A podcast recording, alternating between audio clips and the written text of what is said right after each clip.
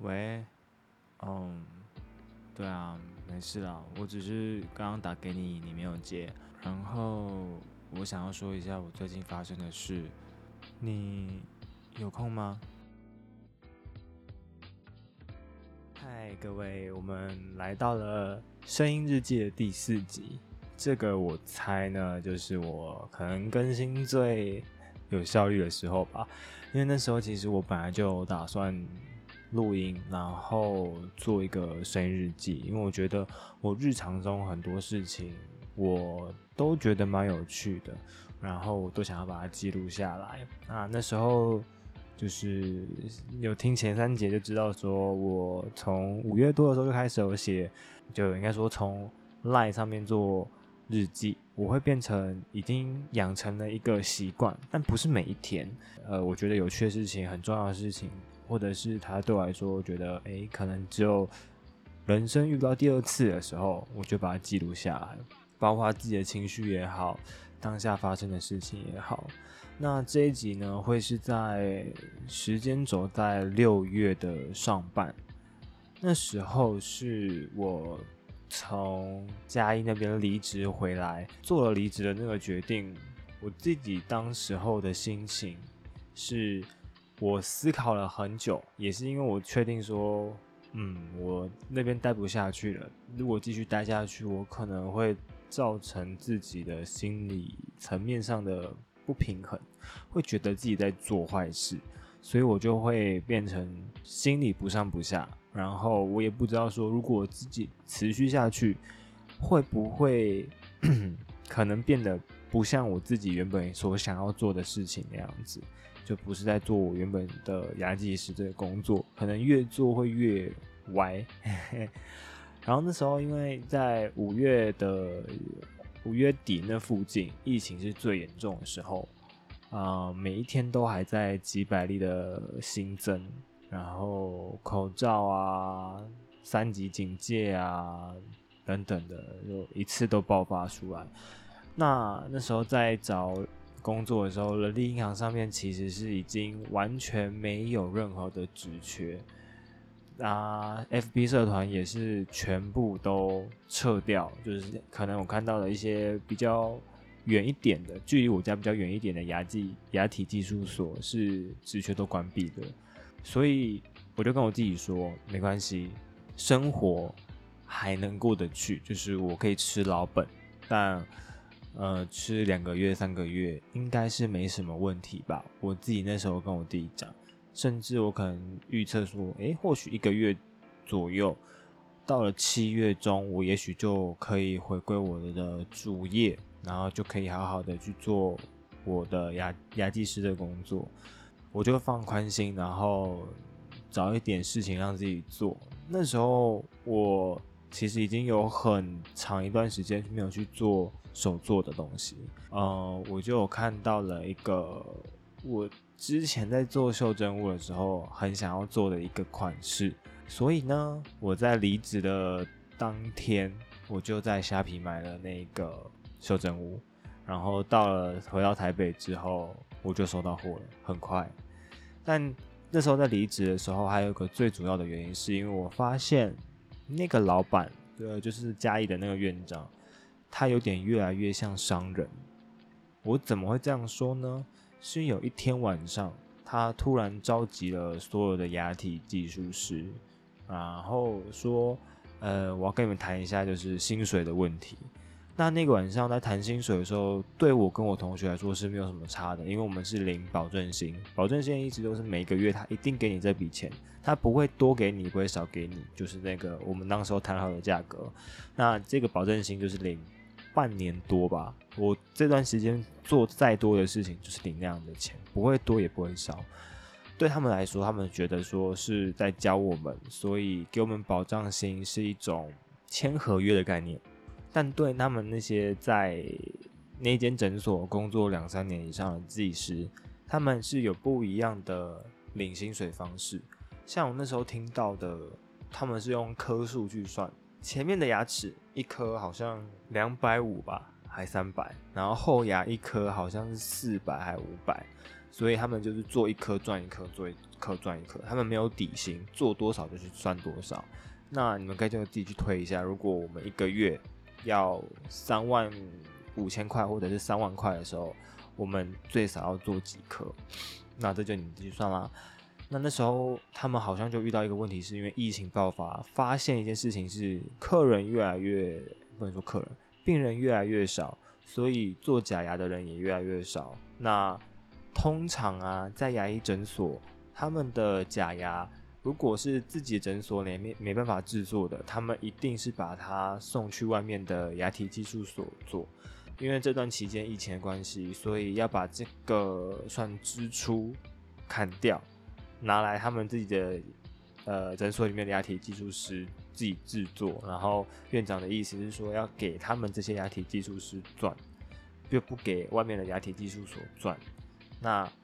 这些东西全部回收回来自己做。讲是这样子讲，那一天晚上我印象很深刻的是，他们在讨论薪水的问题的时候，有几个牙技师就开始说：“哎，之前就是前几年吧。”他们在跟院长谈的一些条件，院长好像都没有达到，说了但没有做到，然后福利条件一直在改。我听到这个的时候，其实心就想说，哦，原来他们其实内部看起来也是有出问题的，不像表面上就是做的企业这么大，然后这么稳固，他们的人流就来来去去的，然后很多资深的，我想资深的不会走，原因就是因为。可能在那边已经薪水领很高了，在外面的牙医诊所没办法给他们这样子的配额，所以他们才能一直待在这里。里面也有很多个都是待了七八年以上的，像里面那时候我们知道最最最年轻的，扣掉牙体技术师，最年轻的牙柱好像已经在那边待了七年，很扯。一间诊所可以待到七年，很不简单，就可以知道说这边的医生给他们的薪水其实是很高的，所以他们才会愿意待在这里。因为毕竟人还是要为了经济嘛、家庭嘛、生活嘛，还有未来嘛。所以那时候我听到他们在开会的时候，听到说，哎，这个院长好像都出尔反尔的时候，嗯，我就想说，哎，疫情期间好像也是收入不太稳定了。嗯，他会不会做出一些很奇怪的事情？好比说，可能我们的保障型突然没了，或者是说他要求我们做更多更多奇怪的事情之类的，我不知道。但我的潜意识告诉我说，呃，这个人应该是不太能长期相处。虽然他人很好，因为该给的他会给，但是。他也很会去朝令夕改，所以在那边的员工其实都心里的话没有讲出来，就是看了这个院长看哪时候能改变这样子。里面的牙体技术师呢，有总共是六个，然后加我们菜鸟好像有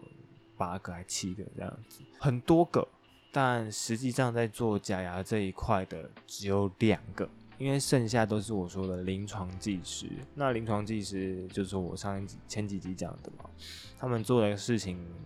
跟牙技师一点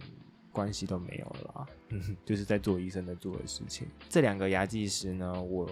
自己跟他们私底下有聊天过，他们也都很想要离开，甚至他们现在领的薪水每一个月可能都还没有到三万块，很夸张哦，还没有到三万块。但他们已经做了两年多，然后都是台南人，就觉得，诶，为什么他们还会愿意留？但不出我所料喽。我记得我之后听到的消息是，我离开之后，下一个月他们两个也走了。走的原因好像就是因为院长说了一些很夸张的事情，例如说，明明这一个月他们薪水应该要拿到六万多、七万，但院长觉得他们虚报太多。然后就把钱回收回来，就说这些是不是你们应该拿的？因为那段时间我说疫情的关系嘛，所以他们院长是把外面牙体技术所的 case 全部收回来，自己诊所里面做。那他们好像有调一些规则，就是说不管有没有病人来装，你只要有做，我们都可以记在奖金里面。那只要有记我就会给你，但最后就是出尔反尔这样子，所以那些技师就不太开心，然后就走了。对，再来就是我自己听到这些事情的时候，我就会觉得可能不能常待了吧。那刚好时间也允许我走，因为毕竟疫情期间，如果我说我要走，那个老板也不会留我啊，毕竟少一个少一笔支出，他也开心，他也省事。然后回来台北的时候，我记得那天是六月一号吧，就是真的完全不多不少，就是在五月走，六月回来这样。那六月的第一天，我搭家里的车回来台北，路上其实心里也是，嗯，有一半算是舒坦吧，会觉得哦，可以回家充电了，真好。然后还有一个就是，呃，也觉得闷闷的，要想一下说之后我要怎么。规划自己的工作，毕竟疫情期间不可避免就是没有任何工作机会，没有任何的收入，甚至就因为不能出门嘛。但那时候我就换个角度想说啊，反正我不能出门，那这些费用一定可以降到最低，所以没有太多的花费，一个月的花费可能就两三千、四五千不一定，因为吃也是吃家里嘛，然后顶多付一点买菜钱这样子。所以我自己的花费也不用太高，那固定开销像什么保险费啊、水电费啊这些的，我觉得就还可以说得过去，毕竟还有老本。然后那时候买了袖珍屋，我也觉得那时候买袖珍屋是一件好事情，因为袖珍屋让我不会在做的过程中是有去想一些会让我紧张的事情。就，然后没有没有工作的时候，其实是会乱想的。我觉得我是个工作狂，在没有工作的时候会胡思乱想。这也是我那时候上半个月的过程中，其实是我自己还蛮没办法释怀的一个点，就是说，哎，为什么我会慌成这样子？我没有工作，一般人没有工作应该是会比较轻松一点，没有什么压力。但对我来说，我那时候 是会很紧张的。我会不知道该怎么办，反而没有了工作，对我来说是一种更大的压力。那六月十七号那时候，我写了一个日记。六月十七号，这是我离职后的半个月。我后悔离职吗？嗯，呃，如果说后悔的话，原因只有一个，就是我好像无法完全吃家里用家里，搞得好像一个废人一样。虽然也找了事情来做，但。看到求职网上的工作是越来越少，虽然在疫情的前夕有遇到了两个面试的机会，但因为疫情日渐严重的关系，征才的时间延长，也就代表着我放假的时间延长，没有收入的时间也延长。那这样的情况下，我是慢慢的出现有一点焦虑的状况，我好像没有办法完全的放松去做自己想做的事情。我总是打开网页，关闭网页，一天可能重复这个动作好几次，就为了看看有没有新的工作机会。但如果我今天是还在职的情况下，我想也是会遇到这种没办法找寻工作的空窗期跟焦虑感。当时我算过能撑一个月到两个月，但实际上我的心理层面好像没有办法让我好好度过这一段时间。我总是心悬在半空中那样。时间也不过就半个月而已，或许接下来的半个月可能有些转变吧。对，那时候是这样写。但从文字其实我到现在还是可以感受到我那时候的焦虑感跟慌张。没有工作，没办法完全的放松。有一部分原因我猜是因为我还年轻，我不想要当一个废人，完全没事躺在家里，或者是说每天都在玩。也是会腻啊，说实在的，而且我本身自己是算热爱这份工作的。那没有这份工作的时候，做其他事情都会有个犹豫感，说：诶，我今天如果我要去找新的打工，或者是说可能稍微转换一下跑道，我不知道说会不会我找了这些工作之后，可能隔了几天，诶，我的正正职的工作。有了，那我是不是就很耽误那个其他的资方？就好比说我今天去应征个 Seven 的店员，那我今天应征到了，我明天开始上班，结果上一个礼拜之后，下个礼拜我又可以回去我正常工作岗位了。那这个礼拜好像也对他们很不好意思，然后就会卡在这个期间，不上不下的啦。那时候十七号应该是在我做完袖珍屋没多久，或者是前后吧。因为我印象中，我到了六月二十号的时候，其实就已经有找到了一份打工。那那份打工呢，就很简单，就只是一个资料处理。我之前在读书期间也有做过类似的工作，所以说算蛮得心应手的啦。一上岗就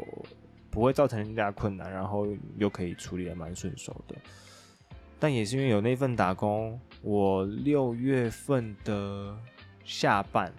到了七月，好险有那份打工的存在，然后让我心理层面上释怀一点、舒坦一点，不会。嗯，像六月初期，你虽然看哦，才六月一号到六月二十号这个二十天的期间，但是一天有二十四小时，那因为不能出门嘛，所以大部分时间就会是空在那里。你说要做多少自己的事情好了，划手机、打电动这些，当当你如果心理层面还有一些重要的事情还没有处理完的时候，这些休闲的事情根本做到放松，就是。反而是一种边打游戏，然后脑袋想的东西却是，诶，我的工作哪里有着落，然后哪时候有工作可以做，会等于心不在焉啦。做什么事情都好像一半的放在悬在半空中，那感觉很怪。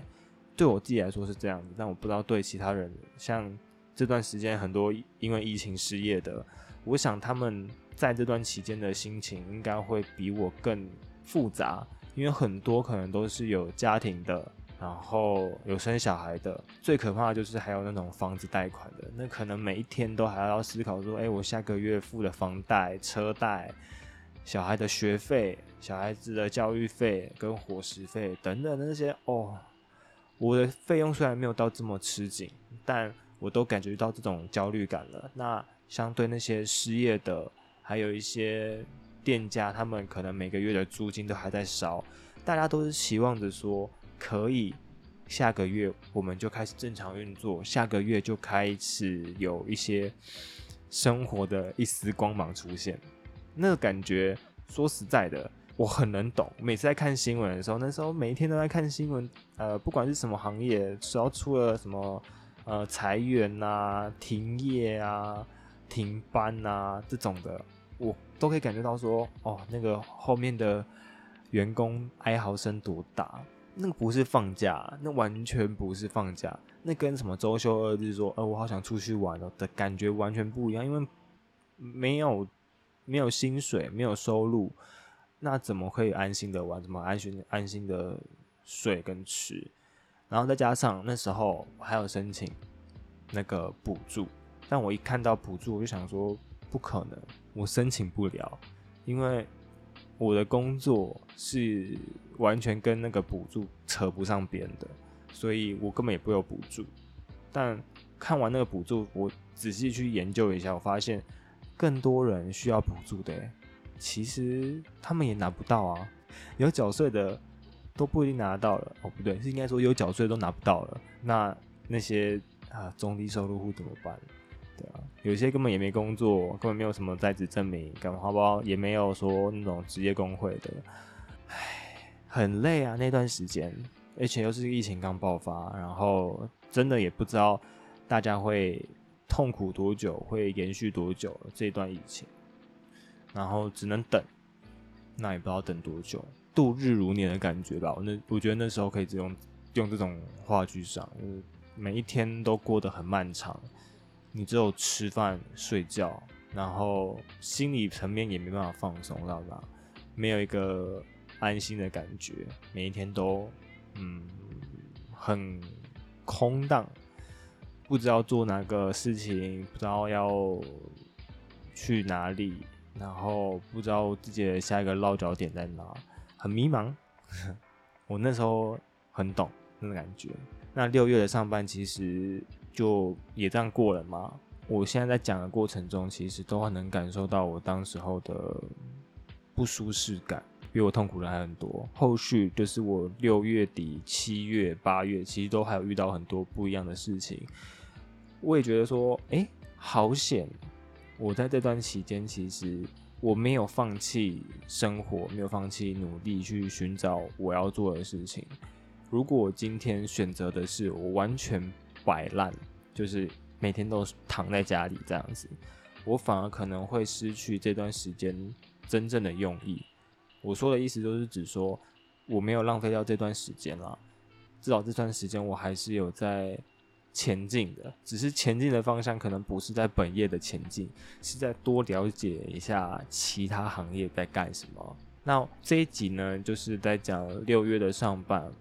然后我会把我那时候做的袖珍舞的照片放上去，我自己觉得蛮漂亮的，而且那个东西是我花了真的整整二十天，然后每一天早上到晚上就。只要我心里在想其他事情的时候，我就会坐下来，好好把那个修正物完成。好啦，这一集就到这边，然后下一集我会再来讲，呃，六月的下半个月这样子。下期见啦，拜。